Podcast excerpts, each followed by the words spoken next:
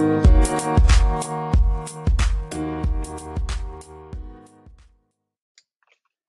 Hello Hello，欢迎来到我们每个礼拜、每周末、每个星期天晚上，台湾时间星期天晚上的一周国际政治新闻的重点回顾跟展望哦。这个礼拜还是国际上面其实有每天都有新闻发生哦。那呃每个礼拜呢，常常有一些朋友很热情的分享一些讯息给我，我非常感谢。我也从朋友中朋友所分享的国际新闻当中学到更多。世界上有很多个国家，这两百个国家，将近两百个国家，如果联合国来算是一百九十几个哦。那每个国家呢，其实他们国内一定都有大大小小的事情在发生，所以每个星期啊，如果真的我们要讲，不可能讲。全世界，我们只能找出一些主轴，找出一些，哎，我个人选出一些新闻跟大家做分享。有些新闻可能可能在台湾大家有看到，那我可能。角度可能不一样，有些新闻可能大家连关注都没关注到，像我们之前有分享很多非洲的消息哦，可能在台湾就比较少人关注。当然，我在选择新闻的时候呢，我的考量点是说，呃，从这个新闻国际性事件当中可以看到什么样的一个脉络，跟它给给可能给台湾可以带来什么样的影响或者是启示。所以我选的新闻不见得会是呃媒体上面主要关注的焦点，但是我觉得有一些消息是可以让大家看一看、听一听。所以我做这样的选择，希望大家能够了解哦。那也非常欢迎大家继续用讯息的方式告诉我说，诶，你看到什么新闻？也许 Dennis 没有看见的，我非常乐意，也非常期待可以跟大家学习。这个礼拜啊，我们就从从这个我们周边的国家开始说起啊，我们周边的这个韩国。那我们先说韩国，其实这个这个第一个跟跟大家分享的新闻跟美国美国也有关系哦。美国在九月二号的时候呢，美国的众议院通过了一个新的法案，也不是新的法案了，修正了他们在二零二二年的国防授权法。其实国防授权法在美国的国会，它是一个每年年度的，就是预先审查、先提案，就说呃政府单位政府呢先提交一个预算，先提交一个大概明年大概国防相关的预算会会有哪些的项目。国会进行审查，然后在大概都在八九月的时候就开始在审明年度的国所谓的国防授权法。这个国防授权法真的包山包海，情报啦，甚至军备当然也有。那国防授权法里面也包括了跟其他国家之间的关系哦，包括了我们对台湾的军售或者对台湾的一些军事的合作，都在国防授权法里面。其实政府这媒体都是非常关注的关于国防授权法。那为什么我说九月二号我们先从这个一个小的修正案开始说起呢？这个修正的条文在美国国国会通过的部分是所谓的五眼联盟要扩张的这个消息哦，这个也是网友提供的，非常感谢。这个五眼联盟扩张的消息为什么重要？我们所谈的是过去这个五眼联盟呢，我们知道是美美英美加纽澳，英美加纽澳。这个听起来好像很顺，只剩五个国家哦。英美加纽澳是所谓的五眼联五眼联盟。那在国会当中呢，在九月二号的时候修正，希望说要求美国的政府，尤其是国防部跟中情情报单位，去审慎的去评估，是不是能够把五眼联盟更加的扩大，变成七眼、八眼、九眼哦。现在国会的修正里面呢，是说希望变成九眼联盟。这个这个九眼很酷哦，加了哪些哪四个国家是国会里面认为可以作为这个情。情报互换的盟友呢，日本、韩国、法国跟德国这四个国家是美国国会认为说，哎，我们可以这跟四个这四个民主国家，我们比较没有不用这么不用担心这四个国家跟他们做情报交换应该有好处。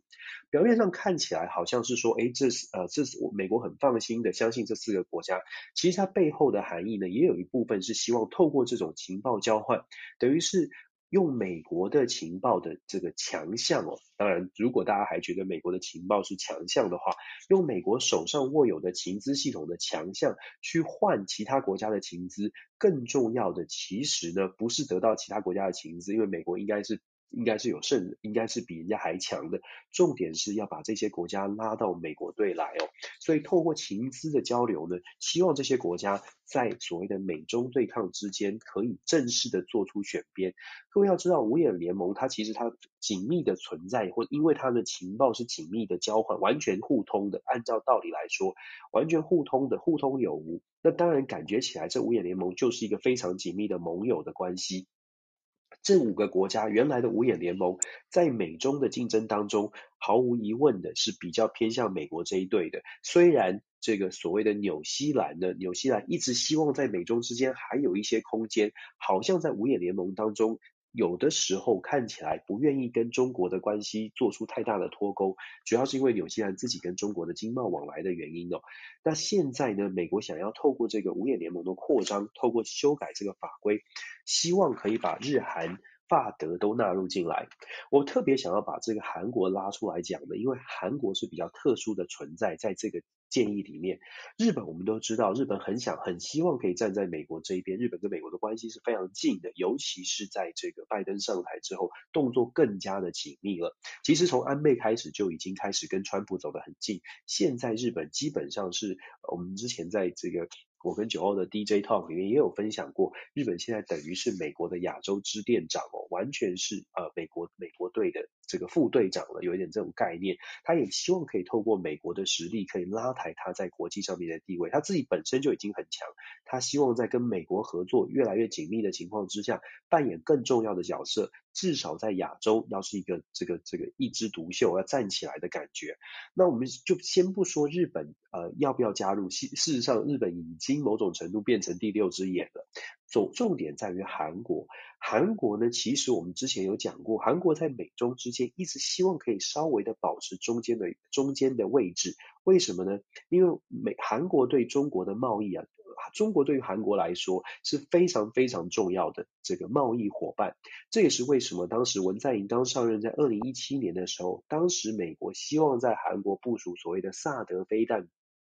防空飞弹系统。中国跳脚之后，文在寅马上提出所谓的三不政策、三不原则来安抚当时中国愤怒的情绪。当时中国如果大家回去看呢，当时中国还有所谓的反韩抗议韩韩国，甚至是把乐天集团在韩国的投资等于是完全踢出中国，造成韩国非常大的，对韩国来说是非常大的冲击哦。所以这个是不是要加入美国队，在过去呢有非常多的讨论，在韩国内部也有很多的。疑虑，可是现在看起来呢，韩国好像，尤其文在寅最后剩下这一年、这一两年的时间，在拜登上任之后，开始有了一些转变，开始有一些转变。我们之前如果大家记得的话，韩国本来的所谓三不原则当中，不跟美国有再进一步的军事交流，现在开始好像也有一些军事演习，韩国也再次参与了。韩国其实我们最近我们看这一一年之内哦，他在跟美国之间的关系是收收放放的。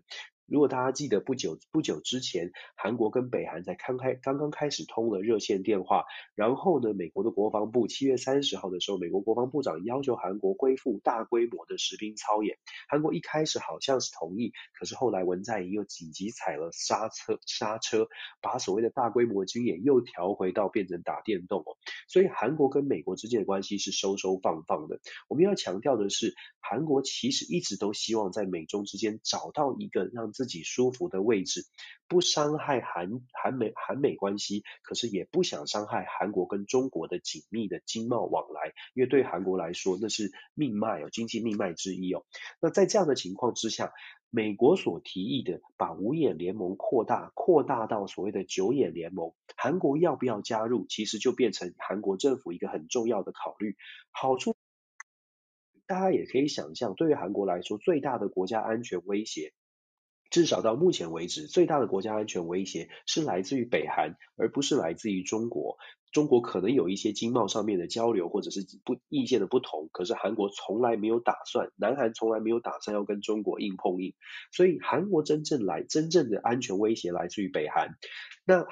对于韩国来说，我们也知道韩国自己的自我防卫意志是非常强的，再加上有所谓的美韩的军事呃军事共共同防御条约，所以韩国呢，它并不是来自于军事准备不足。韩国跟美国的情报交流，韩国之所以要觉得这个加入五眼联盟，或者是有可能纳入所谓的这个同盟，唯一的好处就在于美国可以提供非常详尽的卫星的报告，情报的部分确实是韩国想要知道的关于北韩。可是呢，对于美国的情报的需求，它是不是这么的重要，就变成讨论的焦点。因为我们说了，韩国其实自己本身它的自我国防意志是强的，如果没有美国的情报，韩国自己是不是能够抵御所谓韩所谓来自北韩的入侵，其实呃这个是可以讨论的。也就是说，韩国自己其实也有一定的能力，只不过因为透过美国的卫星，透过美国的情报，可以更提更防范、更加有效的防范可能来自于北韩的蛛丝马迹，呃，就是风吹草动。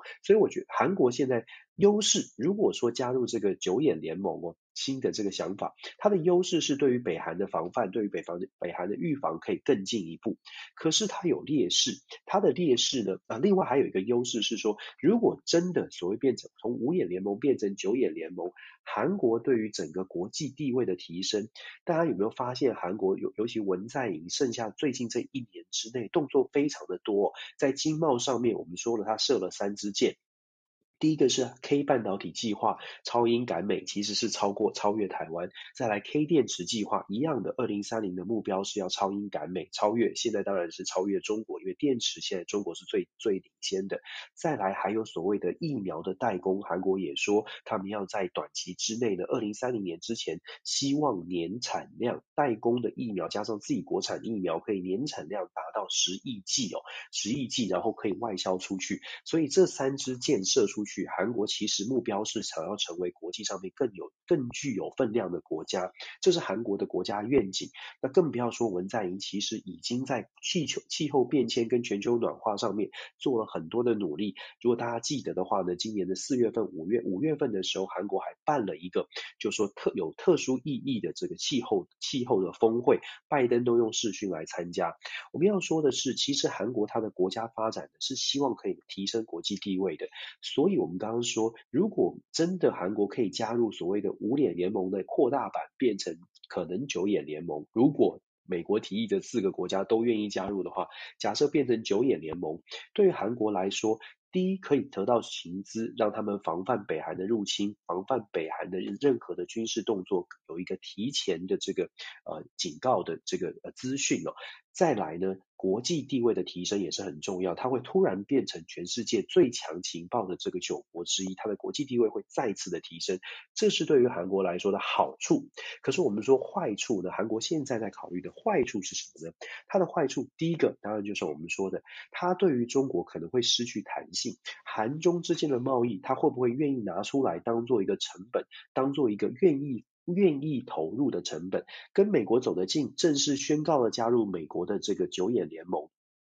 加入美国队，它势必会影响到韩国跟中国之间的关系，会不会连带的影响经贸的发展？这个是韩国要去思考的。其实。对台湾来说，任何的举动也是一样哦。其实我们在讲任何国家做任何的政策的时候呢，都是要全盘的思考。那韩国现在就要去思考了。现在在美中之间，如果真正的选边站之后，对它的冲击是什么？每个国家的条件不一样。我们刚刚说了，韩国跟中国，中国对于韩国来说是进出口贸易的第一第一大会伙伴国。所以在这样的情况之下，韩国要不要提出这么大的，愿不愿意付出这个可能会可能会影响韩。韩国这个经贸发展，对外经贸的这个成本，愿不愿意付出这个成本？这是韩国第一个要考量的可能的坏处。第二个呢，其实更关键的是，其实韩国、南韩自己本身对于北韩的态度，可能跟世界上其他的民主国家对北韩的态度是不一样的。换句话说，南韩对北韩，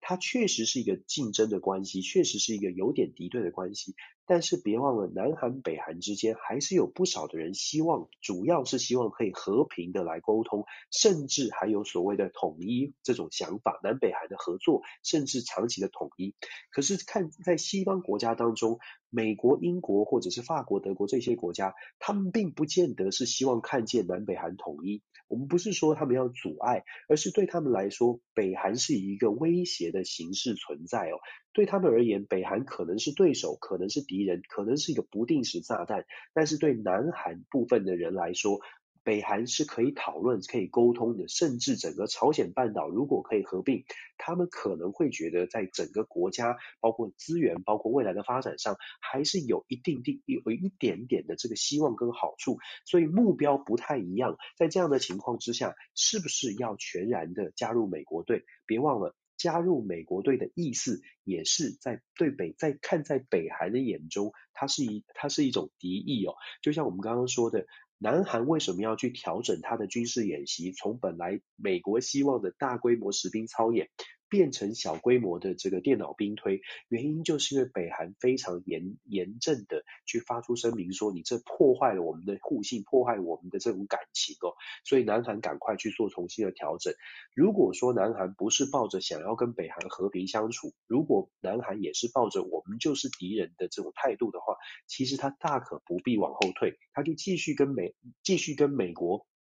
进行大规模实兵操演，就跟北韩对着干就可以了。很显然的，当然他有很多的考虑，和平的考虑，担心北韩真的没有很理智，真的发射了什么飞弹，影响到了南韩，这是其一。其二呢，是南韩自己本身很多的人还是希望南北韩可以好好的相处哦。这个是几个呃南韩要考虑的点。再来啊，其实南韩自己啊。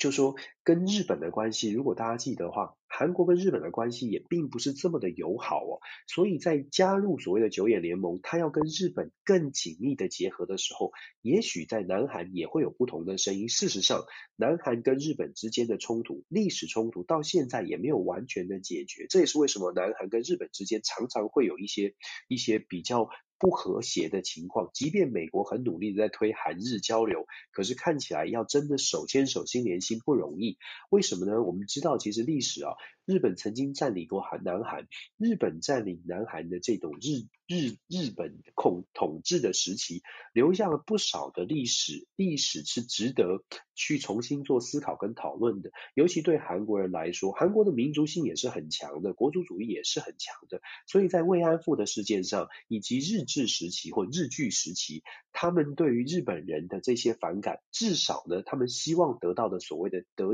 伸张的正义，到目前为止，还是有很多韩国人觉得这个正义到目前没有办法伸张哦。大家如果记得的话，如果说这件事情是很小的，大家就说可以协调掉的，当然。早早就不见了，对不对？这韩韩日之间的冲突，大家记得的话呢，在日本东京奥运的时候，记不记得韩国的代表队还在选手村去特别的去表达对于日本的不满？你就可以想象哦，韩日之间的民间对于日本的啊，就韩日的关系其实并没有那么的协调。虽然从台湾看，我们看韩剧又看日剧，感觉不到什么。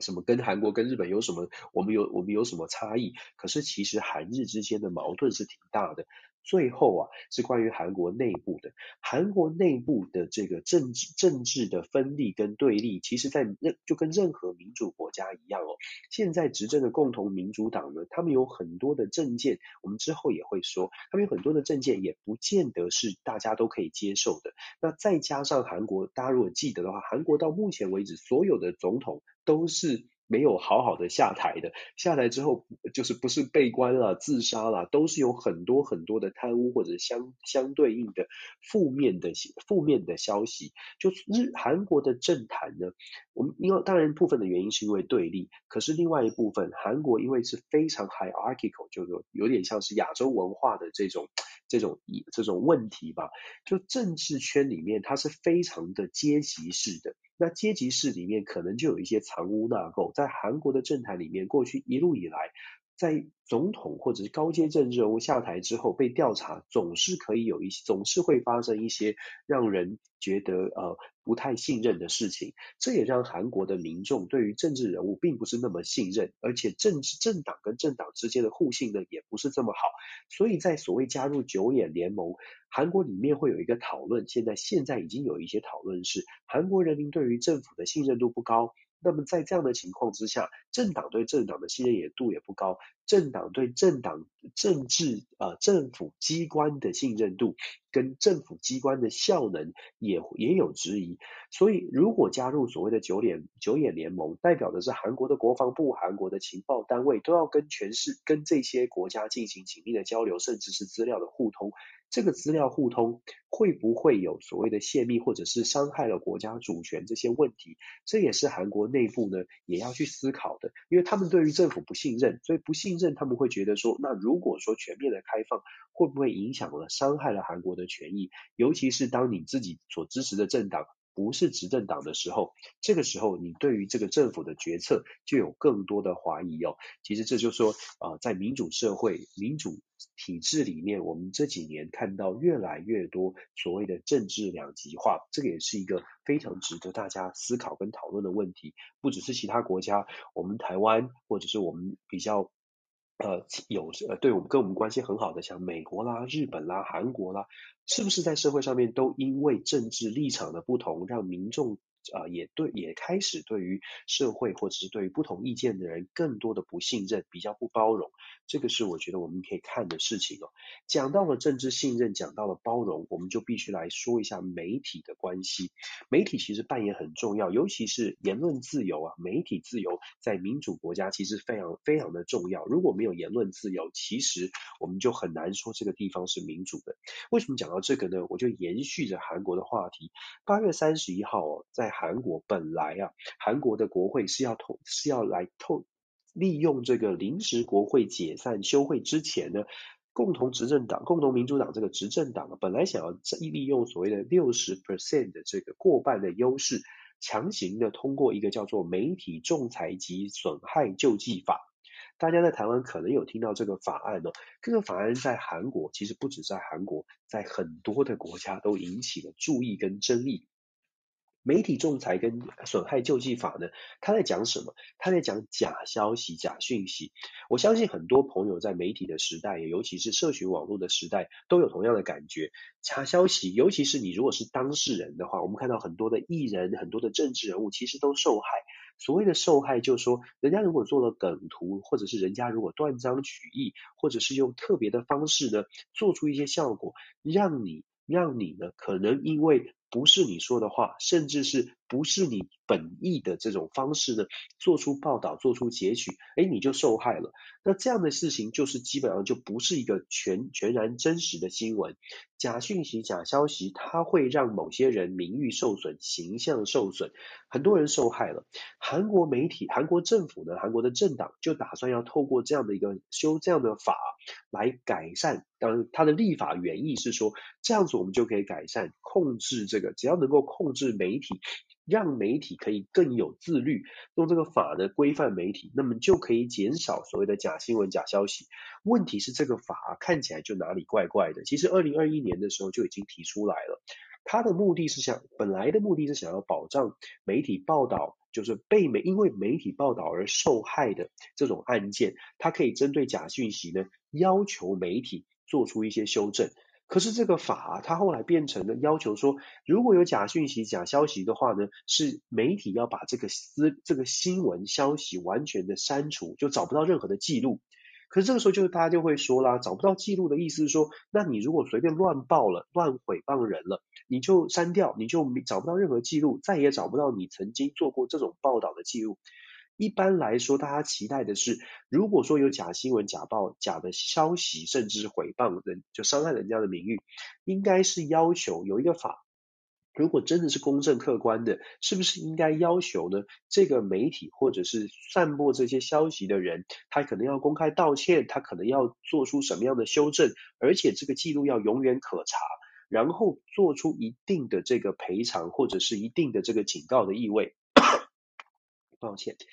可是呢，在这个法法律这样的修订，就变成了，如果说有假消息、假讯息，那呃。第一呢，是不是由个人，是由媒体来自行认定哦？这个法的修法就蛮多很特别的地方，是由媒体来自己认定是不是假消息、假讯息。再来呢，如果被认定了是，就基本上就是把它删除，那再也找不到这个消息。我不知道大家听起来是不是哪里怪怪的，但是呢，美韩国在这个法呢，在韩国的反对党以及很多的国际媒体，甚至是国际的这个呃媒体记者的这个呃这个组织呢，都表达强烈。的不满哦，甚至有人说，这个如果这个法只要通过了，就是韩国自由言论的这个这个死亡之日哦，非常的严重。认为认为说韩国不应该钳制这样的这样的自由，而且不应该有一个有一个法规由政府来判断，政府然后下令，然后来判断说，哎，谁是自由，谁是呃假新闻，什么样是假新闻，然后什么样是删掉的，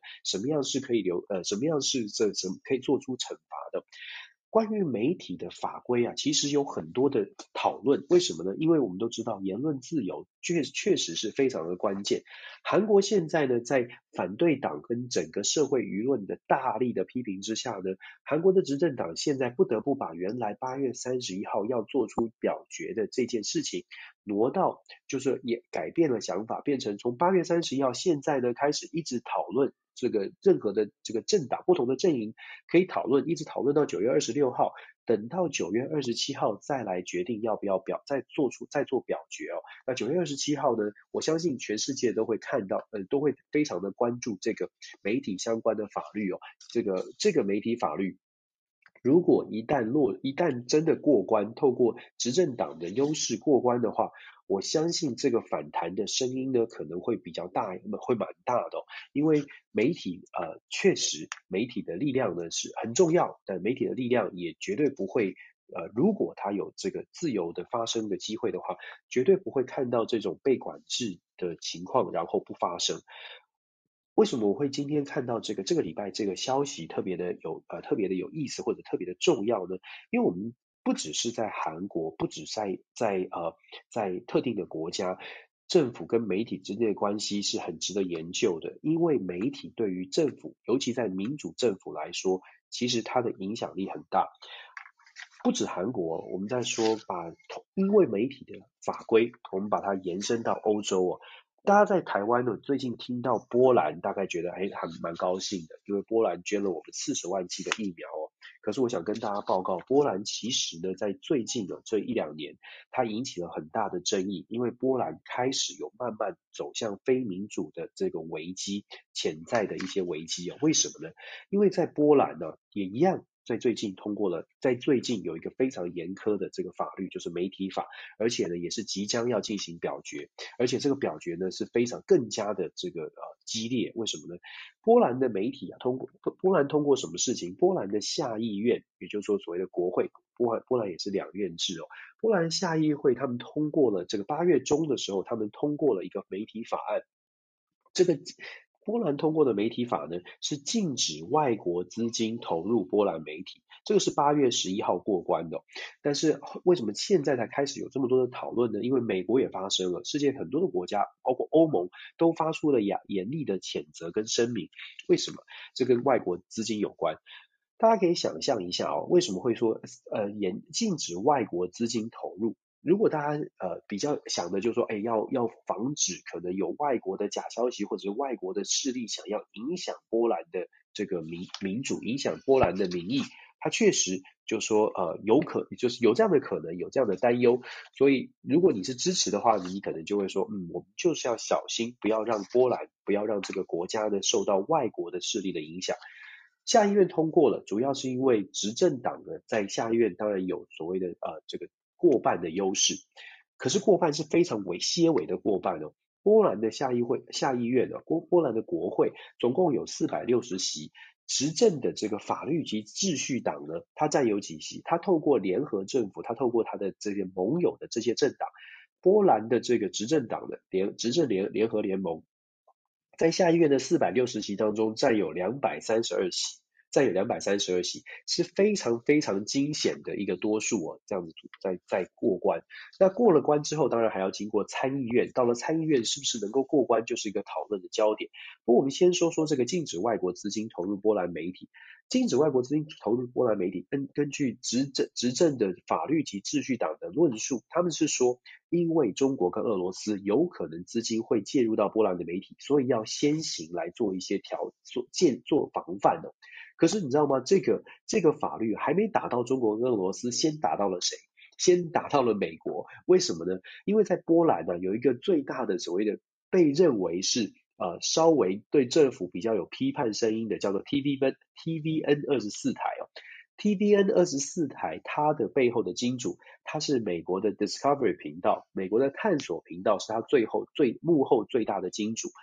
这个这个频道呢，在波兰所扮演的角色，在一般波兰民众的心中扮演的角色呢，它确实是。没有那么的力挺政府，不是站在官媒的角度来报道，所以对于政府来说，有不少的批判是来自于 TVN 二十四。那在这个法律通过之后，大家就说，你根本不是剑指中国、俄罗斯，而是你就是要反对，你就是要把这个反对你的声音都消除掉哦。所以在这样的情况之下，当然就引起了很大的很大的这个呃呃这个这个讨论。我们知道，对于任何的民主体制哦，如果大家呃可以跟大家介绍一下，对于任何民主体制来说，大概要维持民主自由的政体有三本呃四本柱，就四根支柱呢是维持民主现况的关键。第一个是司法系统要要能够中立，第二个是媒体要能够中立，再来是非政治。非政府组织，也就是所谓的公民社会，要维持中立；再来要有自由，要有言论自由，要有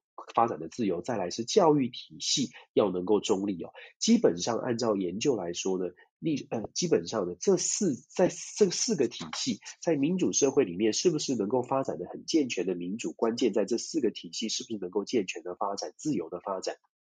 但是最为什为什么最近这几年波兰引发了世界很多国家，尤其是民主研研究民主的学者的关注呢？因为在波兰这四个体系里面，司法系统在波兰的执政党所谓的法律跟秩序党上台之后，开始逐渐的去做一些司法改革、一些调整，然后安插了非常多他们自己意识形态。法律及秩序党是一个非常右派的极右派国主主义保守势力的，所以他他们在司法体系里面做出一个一些改革，让法律系统呢，一般认为波兰的法律现在也开始慢慢走向了右派的立场哦。再来，在所谓的非政府组织呢，波兰政府跟公民、公民社会跟非政府组织合作做了很多的事情，让公民组织认为说波兰的现在的政府是跟他们是比较接近的。然后波兰政府也确实安插了不少的政府的官方的人士或者是退休的官员进入到非政府组织。所以一这个很多的这个媒体跟民主学者呢也认为说，诶，波兰连公民社会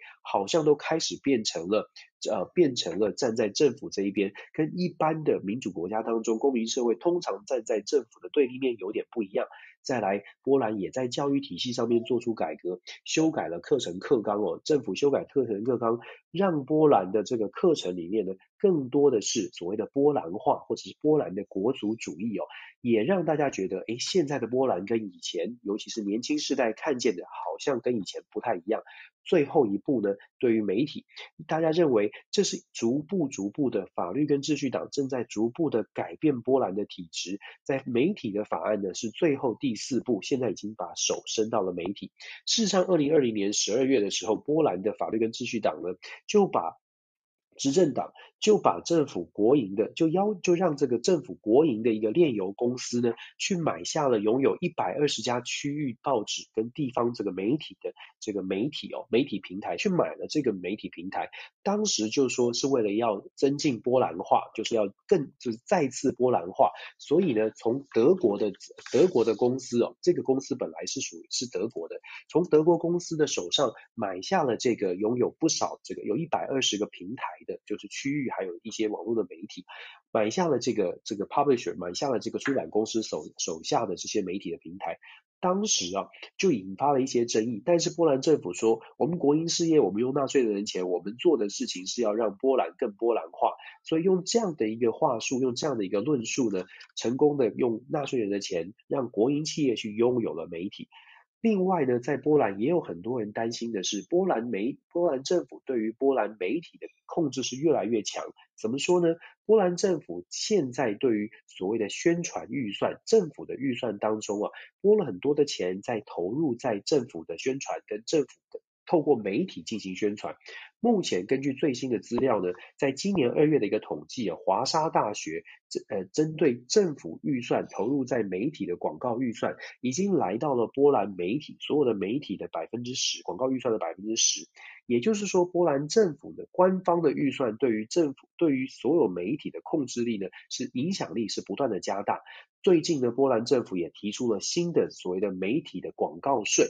这个也引发媒体非常大的反弹。大家我们都可以自己想象一下，波兰政府提出的广告税，认为说，呃，媒体的媒体如果在如果有任何的广告的话，这个部分。收这个从企业得到的广告要另外加征一笔媒体的广告税，这个让媒体的反弹的原因是因为这样等于是让很多的媒体、很多的广告商可能不敢不敢投放媒体，或者是因为会压缩到他们的广告。那当然压缩一般私营企业，同时也等于是把政府的广告预算在媒体当中所扮演的比例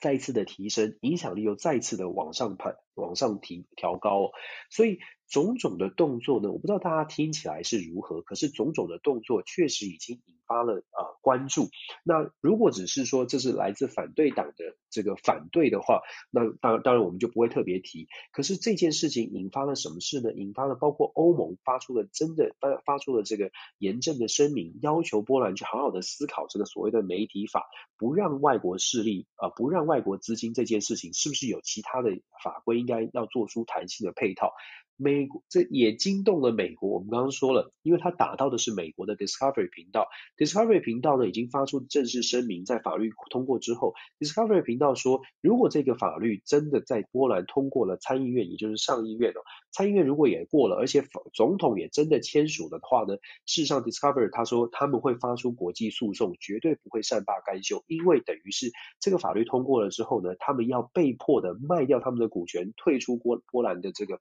媒体市场哦，对他们来说，这个是不能接受的，因为这是违严重的违反了言论自由或媒体自由。美国的国务卿布林肯也针对这件事情发表声明，这就是比较特别的。这这也是为什么我们说，这不只不仅仅是来自波兰波兰内部反对党的意见，这是全球都看见的事情哦。美国的国务卿发表声明，认为说言论自由是民主的基石，民主政治的基石，所以波兰这件这个这这样的一个法法规啊，可能要好好的思考。毕竟，毕竟呢，美国跟波兰的关系呢是非常友好的。美国相信跟波兰仍然在民主的价值上有很高的共通点。其实就基本上呢是委婉的告诉波兰，你必须要好好的做出调整哦。那波兰到底发生什么事情？波兰的总统啊，事实上八月二十五号，波兰总统杜达也是法律跟秩序党的这个总统。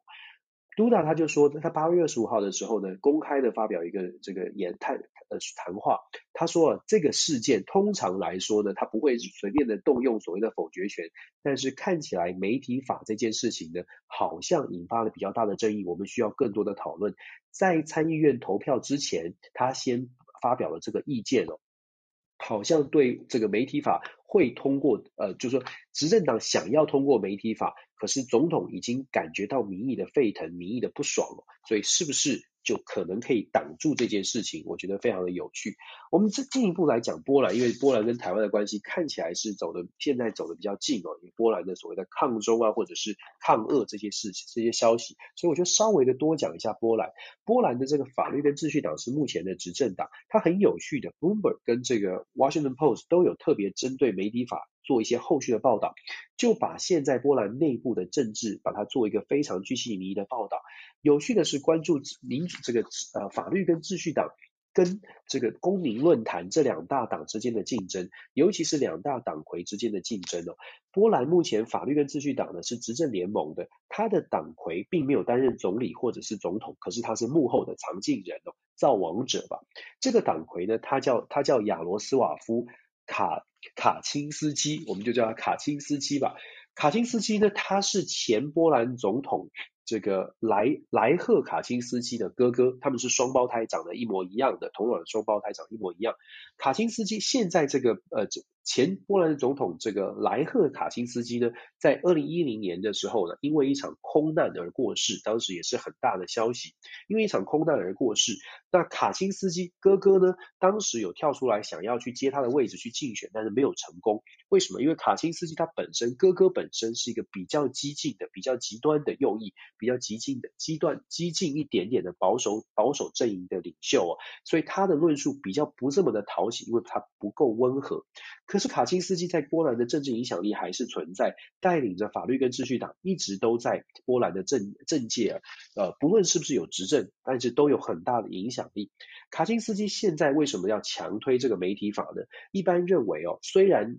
呃这个法律跟秩序党的这个执政应该可以到二零二三年，就是下次的大选。可是卡钦斯基认为，他自己所带领的保守阵营，包括他自己，已经在历次总统大选当中其次是衰退的。尤其我们刚刚说了，现在波兰的这个联合政府只有两百三十二席，就是恰恰过半，四百六十席里面只有两百三十二席，就比原来的两百二三十席要过半，只多了一两席而已。对他来说呢，要能够巩固执政党继续执政，必须要有更多的手段，必须能够让他自己的政党法律跟秩序党或者是保守的力量声音可以更加的能够确保，或者是更加的能够被听见了。所以呢，大家认为说这个媒体法就是卡钦斯基在幕后操盘，希望可以把媒体呢掌控在这个保守阵营的手中。最大的反对者是谁呢？公民论坛的领领袖啊，公民论坛的领袖是谁呢？公民论坛的领袖呢？这个人呢非常有趣，这个人是卡钦斯基的这个仇人。怎么说仇人呢？他是波兰的前前总理哦，这个前总理叫做 Donald Tusk，T U S K Donald Tusk 是波兰的前总理，在二零零七年的时候，他是波兰总理。为什么他们他们两个人之间有什么恩怨呢？第一是二零零七年的时候，当时这个卡钦斯基这个哥哥呢，在选，他当时是现任的波兰的总理，他在大选当中啊，在电视辩论上辩论会上面被这个 Donald Tusk 可以说是羞辱哦。怎么说？Donald Tusk 说呢，问他在辩论辩电视辩论上面问这个他卡呃这个卡钦斯基说，你知不知道现在路边的菜价？要他随便讲出这个菜的菜价，他当然讲不出来了，因为总理先生他没有买菜，讲不出来，所以现场是非常的尴尬。这一次的电视辩论呢，让卡钦斯基是大就是脸上无光，而且后来就输掉了选举。然后 Donald Tusk 就因为这一场电视辩论，当然了还有其他的原因哦，Donald Tusk 就成了波兰的总理。二零零七年担任波兰的总理，做的。做的还可以，做的还不错。二零零七年一直担任波兰总理，一直到二零一四年，然后在二零一四年呢，就顺势的往欧盟去发展。这个 Donald Tusk 就在二零一四年到二零一九年担任了五年的欧盟欧盟理事会的理事主席哦，在欧盟扮演了一个一定的角色。Donald Tusk 他有个人的魅力。Donald Tusk 离开波兰去做欧盟理事会主席的时候，他所带领的公民论坛也恰恰是在波兰。国内的变成第二大党，变成输给这个法律跟秩序党的时期。现在在二零一九年，他卸任欧盟理事会主席，回到波兰，重新进入到波兰波兰的政治。他现在带领的公民跟公民论坛这个党呢，又再起，又这个声势再起哦，在媒体法案上面，他是全力的，真的是火力全开，在抨击法律跟秩序党。那 Donald Tusk 跟这个卡钦斯基之间的私人恩怨，我刚刚说了，从二零一七年零七年的时候电视辩论结下梁子，二零一零年当时我刚刚说。波兰的前总统，也就是卡钦斯基的哥哥莱赫卡钦斯基，在飞机上面因为飞机失事而而这个身亡，身故。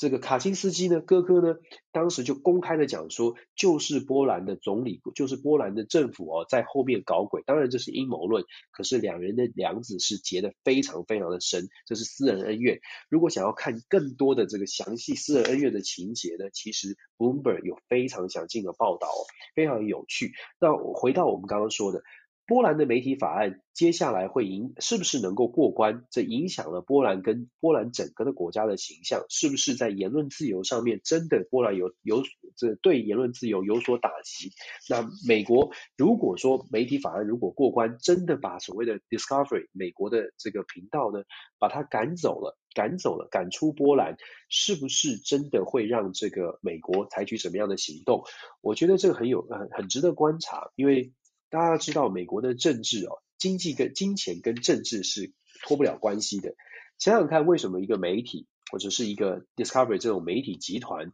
它在国外受到了委屈？我们就说受到委屈。为什么美国的媒体集团大金主很多的这个钱的集团在国外受到了委屈？国务卿会出来发表声明，国务卿会来会出来说很多话，呃。当然了，在表面我们看到的很很很道德面是民，我们讲的是民主。其实呢，你要呃，我们再再讲更直白一点哦，我们就说了，Discovery 频道在美国是比较支持哪一个阵营？呃，是呃，在每一次选举当中，他是不是扮演了这个呃政治人物背后的很重要的支持者？这些呢，都是可以讨论的。非常有趣哦。你可以看到美国的很多的这个政治人物，他在有一些国际场合或者他在发表声明的时候，隐隐约约你会觉得，诶，为什么这件事情他会突然跳出来讲话？诶，为什么这件事情明明就好像影响到的就是这家公司而已，怎么会跳出来讲话呢？虽然讲的是媒体自由，虽然讲的是言论自由，讲的是民主，可是它背后有没有现实的利益哦？这些都是呃大家可以思考。我觉得政治呢，它不只是不只是表面上看到的新闻，甚至还有很多有趣的事情。这个礼拜呢，其实啊还有呃不少消息，包括了三月这个，如果大家记得的话呢，呃八月三十一号，九月初这个礼拜九月一号的时候，呃乌克兰的总统，我们讲欧洲，我们就讲到乌克兰，乌克兰的总统泽伦斯基到美国的白宫进行访问。我们知道八月三十一号是这个美国从阿富汗撤军，刚刚撤撤军完，完全撤出阿富汗的第一个星期，第一个星期，美国当然一定要表现我们对盟友的更多的支持哦，我们绝对不能够松懈下来。乌克兰总统泽伦斯基到美国白宫进行访问，得到什么呢？到到华府访问的泽伦斯基啊，当然是有备而来哦。他要求美国给给乌克兰更多的军事的援助，可是他不只是援助而已。其实泽伦斯基，我们说有备而来，他不是只是带着钱或者带着论述，他的论述是很有利的。泽伦斯基跟白宫、跟国务这个国务卿布林肯还有这个国防部长会面的时候，都再次都一再的强调，乌克兰已经准备好了。乌克兰跟阿富汗不一样，不一样不是因为你认为我们不一样，是我乌克兰告诉你，我告诉美国，我们跟阿富汗不一样，你不能够用我们不愿意打仗这件事情来说，我们可能不愿意支持我们，因为乌克兰是准备好的，乌克兰的全民防卫意志非常强，所以乌克兰包括乌克兰的国家安全顾问呢，都强调说，我们要跟美国说，呃，我们跟阿富汗不一样。你不用担心我们没有防卫意志，现在问题在于说你要不要支持我们，而且我们说我们对抗俄罗斯是我们打算要自己对抗，而我们希望你可以一起来跟我们一起来对抗哦，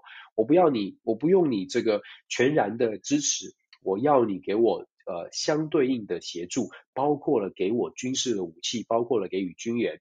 你觉得在这样的情况之下，尤其在阿富汗刚刚撤离，然后在全球的局势，全球很多的国家都在看着美国到底如何，会不会履行他对盟友的承诺的时候，乌克兰搬上台桌的这个谈判的筹码是不是很强力？我个人是觉得乌克兰这个论述呢，让美国完全无法拒绝。果不其然，美国就在泽伦斯基访问之后呢，就宣布了要增加六千六千万美金的军事援助。六千万主要援助什么呢？主要援助的是肩肩挂式的这个飞弹哦，反坦克飞弹。对于乌克兰来说来说，这是非常实用的，因为乌克兰就已经说了，我就是要在地面上，如果俄罗斯。敢入侵到乌克兰的领土，我们就是在地面上跟他短兵相接。所以你不要给我什么大的武器，我也不跟你要什么大的东西，不要上亿美金，你就给我这个肩挂式的飞弹，你就给我枪，你就给我轻装备，我就是要在第一线跟他打仗。我的表，我的态度都已经表明出来了。美国能够不帮吗？美国当然不行。所以我们说这样的一个谈判呢，会是非常有效的。所以美国再次重申对乌克兰的这个。支持，而且强调呢，一定会给予乌克兰在如果俄罗斯有防有有呃轻举妄动的话，一定会对乌克兰采取更多的援助，给乌克兰更多的援助哦。不过大家有没有听到，就说一个重点，重点在于你让美国人或者是你乌克兰逼着美国一定要去做更多的承诺，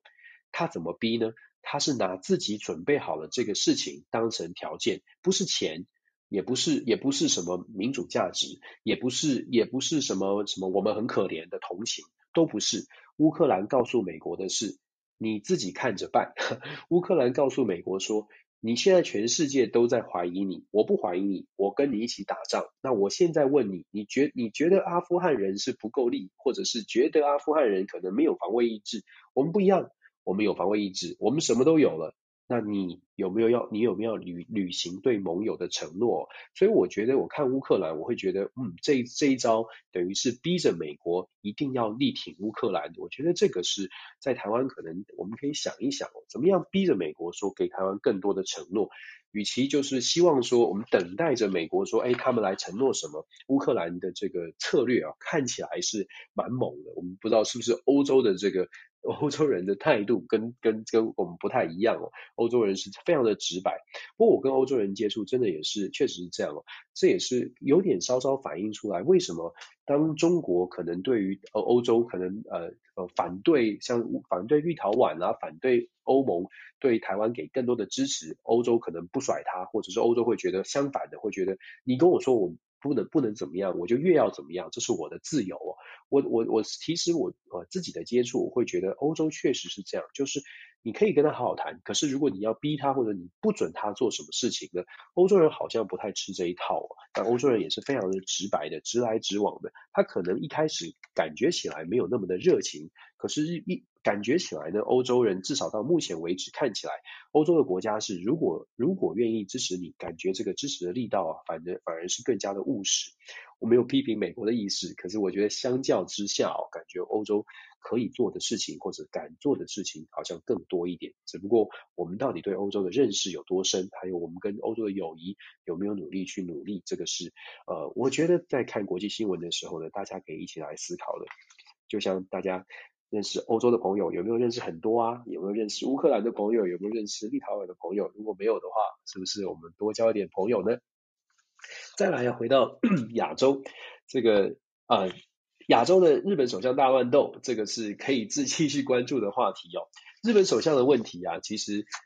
真的扑朔迷离。日本比较有趣的是，日本是一党一党独大，一党独大，它不在专，这不是专政的意思哦。日本是民主国家，毫无疑问的。日本的民主制度比较特别，自民党呢，它是呃长期执政，在日本民主的六十几个年头里面，它执政的超，它执政的大部分的时间哦，只有五六年的是六十六年，只只有五六年的时间呢，不是属不是自民党执政。那么不是自民党执政的当时的这个在野党呢，上台之后也没有也没有处理很好，让自民党呢在民众心中是一个可靠的政党，可是因为只有一个政党，所以在一个政党里面，你要包容不同的意见，就发就出现了所谓的派系。那当然跟整个亚洲或者日本的本身的文化还有历史都是都是有关系的。大家想象一下，日本向来就是可能以前的这种什么什么诸侯啊，这个什么藩藩藩藩镇啊什么的。大概有这种这种文化背景吧，所以在日本自民党内啊，他们也是非常强烈的这种派阀的政治，就是你是属于哪一派，你是属于哪一派，每一派之间的关系就是很很微妙的连结。当时的菅义伟之所以可以上台，就是因为在安倍首相下台，因为身体健康因素下台之后，各派系瞧不拢，日本的这个。呃，政自民党大概有七大派系哦，各派系瞧不拢的情况之下，选出一个，诶，派系味道不是那么重的菅义伟作为一个最大公约数。可是菅义伟他本身是一个内阁人，这个内政人才，他其实大家如果看的话，他的外交表现真的就是普普通通，他对外的能力是有有一点限制的。那现在呢，菅义伟已经确定，就是说啊，我不我不来竞我不来竞选这个自民党总裁了。也就是说，基本上他退出来了。下一个日本的国阁魁到底会是谁？日本的首相到底会是谁？同样的，取决于日本的派阀之间，他的权力交割或者是权力的纵横捭阖，哪一个派会跟哪一个派做一些连结，这个是有趣，非常值得观察的。现在看起来呢，这个岸田文雄啊，是自民党的前政务调查长。会长岸田文雄，他是有顺，他是有出来说，我我们要我们要参加这个，他要参加这个总裁的竞选哦，而且呢，看起来也确实有这个样子。那当然，除了岸田文雄之外，还有其他的。其他的这个政治人物，像什么石破茂啊等等，都是有很多的讨，都都有很多的，都有一些机会。为什么呢？因为七大派阀当中呢，其实啊，很多的派，像是细田派啊、麻生派、麻生太郎、麻生派、二阶俊博呢，也是年纪太老了，也下来了。然后石原派、竹下派等等哦，其实每一个派阀过去都支持菅义伟，因为乔不拢都支持菅义伟。现在菅义伟没了，没有一个大家都愿意支持的对象。那接下来的讨论就是在短短的这段时间之内，大家可以想象一下那种电影场景或者电影画面，你可以想我自己的想象，我自己脑中的小宇宙。现在在日本，尤其是就在这个 moment 呃，可能在某一个酒馆、某一个小小小餐厅里面，榻榻米上面坐着某一些派阀的人，正在讨论说我们现在怎么办。然后有旁边的人有毕恭毕敬的，也有这个大大佬呢坐在这边。正正在进行着讨论，可能酒酣耳热之际呢，日本的下一任首相正在慢慢的酝酿准备推出来当中哦。所以我觉得这个，当然这是我想象的画面啊。不过是不是跟实际的状况有有有雷同，或者是大家是不是也觉得这种想象画面确实有可能会发生？我觉得接下来我们就可以慢慢的观察哦。自民党呃，毫无疑问的，自民党应该一定会继续执政的，这个没有什么悬念哦。关键是谁能够让自民党的各个派阀可以接受，然后愿意把它推出来。而且呢，就算自民党这个不不论是谁出来，接呃一定也是在日本的内阁的大臣里面，关键还是说每一个派阀、每一个派系，他得到什么样的位置哦。这个什么位置才是派阀所在意的？就像是在这个国会当中的你要去哪一个委员会一样，每一个派阀呢都希望可以在日本的政府当中扮演关键的角色。有人比较喜欢重重视这个国防外交，有的国有的派阀比较喜欢在权力上面掌握的是经济政策。所以接下来就看每一个派阀在权力分配上面，关键呃除了首首相决定这个未来日本的发展方向之外。其实整个呃派阀的这个权力分配，在每一个位置上面到底做出什么样做做出什么样的安排，可能跟日本未来的走向也有很大的关系。包尤其是所谓的日台日关系、日美关系、美中关呃这个中日关系，谁拿到了这个防卫防卫厅长、防卫大臣的位置，谁拿到了外务大臣的位置？我觉得这些呢，可能比谁当首相啊来得更重要一些，因为最后这个人、这些这个人、这个头在位置上的这个内阁大臣位置上面的这个人，他背后派阀对他的影响，相对来说会比首相对他的影响还要更大。所以这个日本总理大内首相大乱斗啊，派阀大乱斗，接下来这一个月应该是非常的精彩哦。接下来在呃接下来这几个礼拜呢，我们还会看到什么？我们还会看到日本呃加拿大的总理选举。日加拿大的这个总理选举呢，九月二十号不是总理选举，其实是加拿大的大选。九月二十号加拿大要进行大选，九月二十六号加拿德国要进行大选，这些都是非常值得关注的。加拿大的总理选举很有趣，因为加拿大的总理现在的这个 Trudeau 呢。他本来觉得自己是稳了，就说没有问题了。可是现在情况进行了出出现了大幅的转变哦。我们之前有说过，COVID 的疫情呢，让他觉得哎应该没问题。COVID 的疫情稳定，在那加拿大稳定，再加上加拿大经济表现还不错，其实让加拿大的总理出动呢，信心满满的自己宣布说，哎任期还没到，我就自己解散国会，我来重新选举。这个在国会制的政治体系里面，这是很常见的。当你信心满满，觉得我现在宣布解散国会，而且我的党一定会，我一定会选赢，而且还是大赢，有可能拿到更多的这个席次的时候，你可能就会做出这样的宣布。做这样的宣布当然是政治的宣布，政治的决策哦。可是很不巧的，人算不如天算，加拿大的总理出头可能没有算到一个。这个阿富汗的事件，再加上 Delta 的病毒呢，让他这个可能被倒打一耙。现在连自己的总理的位置，在二九月二十号的选举当中，到底能不能够维持多数，都出现了状况哦。我们说 COVID 因为 Delta 病毒的肆虐，让北美北美地区哦，这个呃感感染染疫数是不断的上升，然后医院也开始又再次出现了人潮，这些呢都让人家觉得说，哎。你这个 COVID 疫情好像还没有完全控制住嘛，好像还没有这么稳嘛，你好像很嚣张，怎么怎么觉得这么有信心呢？这是第一。第二，其实阿富汗的事件呢，让很多的这个加拿大，尤其是反对者、反对党是跳出来说，保守派反对党跳出来说。你你你你为什么会让一千多人留在加拿大？为为什么会让一千多个加拿大的公民跟曾经帮助过加拿大执行任务的阿富汗人留在阿富汗呢？你为什么跟着美国，结果变成了今天我们加拿大有这么多人留在阿富汗？这一点呢，让出斗的政府呢是饱受争议。虽然出斗很快的去跟这个塔利班进行一些协调，让塔利班。这个正这个呃，等于是发出声明说，哎，我们愿意让加拿大人慢慢的陆续回到加拿大。可是大家要知道，你跟塔利班做交易，你跟魔鬼做交易，反对党至少我确定确定的是，反对党是非常大力的批判说，你们情报错误，你们你们在这个这个撤离的计计计划上面就是失算了，所以才必须要跟魔鬼做交易。这些啊都重击了。加拿大的这个总理出头的选情，那我们之前已经分分享过了。九月二十六号，德国的选情其实也开始出现了变化。所以接下来这一两个礼拜呢，我们可以看到这些西方民主国家都有选举。九月二十、九月二十六，日本。德国，明年的三月韩国，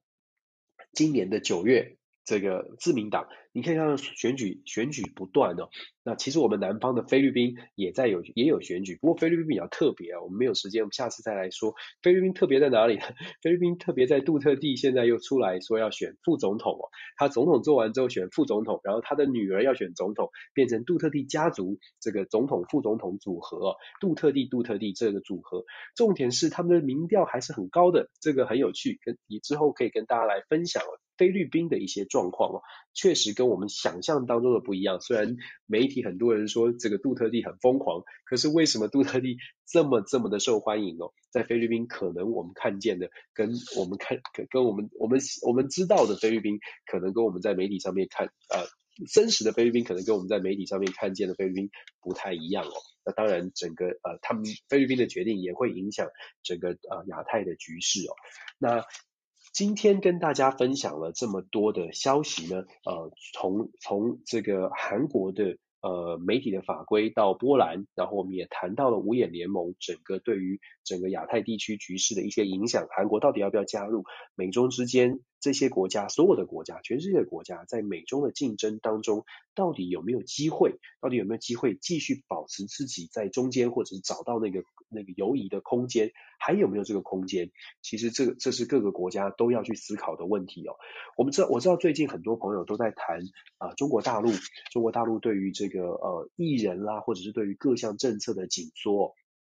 我觉得我们让子弹再飞一下。为什么这么说呢？其实中国大陆现在遇到的不只是美中之间的竞争，大家要去思考的，可以思考的，不妨思考这样说吧，不妨思考的是，习近平现在面对的最大的问题。以大家会觉得是美中的问题，对他很重要。可是别忘了，中国大陆其实对于中国大陆领导人最重要的问题是如何可以永保执政，而且永保他的政权是稳固的。尤其在习近平现在争取的是超过常态，我要强调一次，他是他是突破惯例的，突破惯例的想要延长他超过延长十年的任期，要让自己继续执政下去，这一关要跨过去。大家可能会觉得说，习近平政权很稳固，或者是觉得习近平大概就是他很他很强势，做了很多的决定。可是强势的决定的背后，是不是某种程度反映出他必须他有很多的挑战，所以他必须要做出更大的动作来稳固这个跨越传统的这件事情哦，所以我我会觉得说，我们在看中国大陆的一些决策的时候，我知道大家在台湾的媒体会看到，哎呀，抓这个这个艺人被管制啊，很多的空间被被被限缩，呃，我必须说，我们如果把它放。放在中国内部政局稳定的这个呃框架之下去思考的话，你大概就可以理解为什么我会说我们再继续观察一阵子哦，因为习近平到底能不能稳定下来，这才是我相信这才是他最重要的事情。我们看到他不管是在各种对企业的企业的这个紧缩，从双减计划所谓的教育体教育改革，然后所谓的共同繁荣，这些对于中国内部来说都是很大的冲击。不要说我们在外面看了，其实对于中国内部也有很大的冲击。只要大家思考，我们要想想想象一下，或者是相信哦，人其实基本上他都是人。人性都是一致的，就说人性都有它的类似性。不论你是在中国、在美国、在全世界，当你胼手知足，然后爬到了一定位置，你好不容易买了学区房，我就举例嘛，你好不容易买了学区房，你好不容易累积了一定的财富，现在告诉你说，哎，这些这个，然后你想要给你的孩子去做去补习，然后请家教，结果现在政府告诉你说这些不能做，这些通通都不能做，你会不会心里面会觉得哪里怪怪的？大家会说，哎呀，为什么中国好像都全部都接受这样的想法，然后中国国内好像都是 OK 的，其实不是的。中国十三、十四亿人口一定有不同的意见。那大家想到这里呢，你想想看，如果你是习近平，你希望可以继续执政，你希望可以做出什么样的改革，然后又希望大家完全就是可以按照政府的期待去走，你要采取什么样的政策，采取什么样的手段，什么样的政策，可以在尽可能。不要有大变乱的情况之下，做出你想要的、你想要行塑的那个政府的样子。难度是很高的，这也是为什么我说我们在观察中国大陆所出台的所有的政策，不论你我们从我们的角度看它是紧缩的，还是还是觉得哪里有点怪怪的，我们必须说，中国大陆它的政治有一个不同的生态系，真的是不同的生态系。我们不呃暂时的给他给暂暂时的观察好坏，我们自己做一些评断，我们自己有自己的感受。可是呢，毕竟这个好坏目前还不是用在所谓的这个这个不不不不会不会太多太多的去影响我们的生活。我们先观察，再来做出呃相对应相对应的方式哦。我觉得二零二二年习近平的这个呃接下来是不是能够顺利的过渡？呃，都还要继续继续来来来来讨论哦。倒是这个呃，我我可以我可以理解大家的大家的紧张，或者大家觉得，哎呀，中国好可怕，好可怕，中国怎么会这样？其实我会觉得，我们就看一看吧。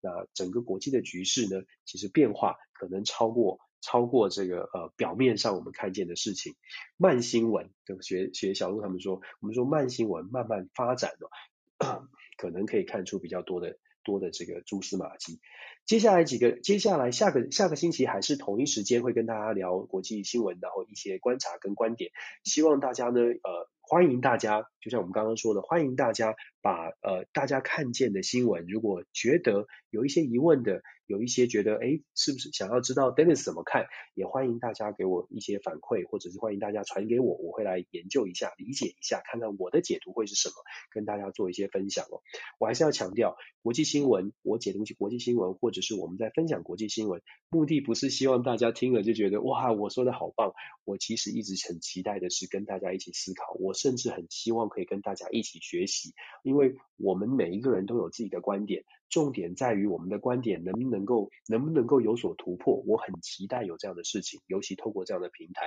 我非常期待，也非常也非常开心有这个平台，有这么多的朋友，今天也有三百多个好朋友在线上跟我一起听我分享这些事情哦，期待来得到更多的反馈。好了，星期天的晚上呢，呃，在台湾星期天的晚上，明天要上班了，祝福大家一切顺利。如果你在北美的话，这个礼拜是长周末，是 Labor Day 哦。呃，所以你明天还有一天的休假的时间，在台湾的朋友，祝福大家一切平安顺心。那在呃在北美的朋友，那你就享受我们的长假期吧。谢谢，我们下周呃下周有机会再呃下周再跟大家聊。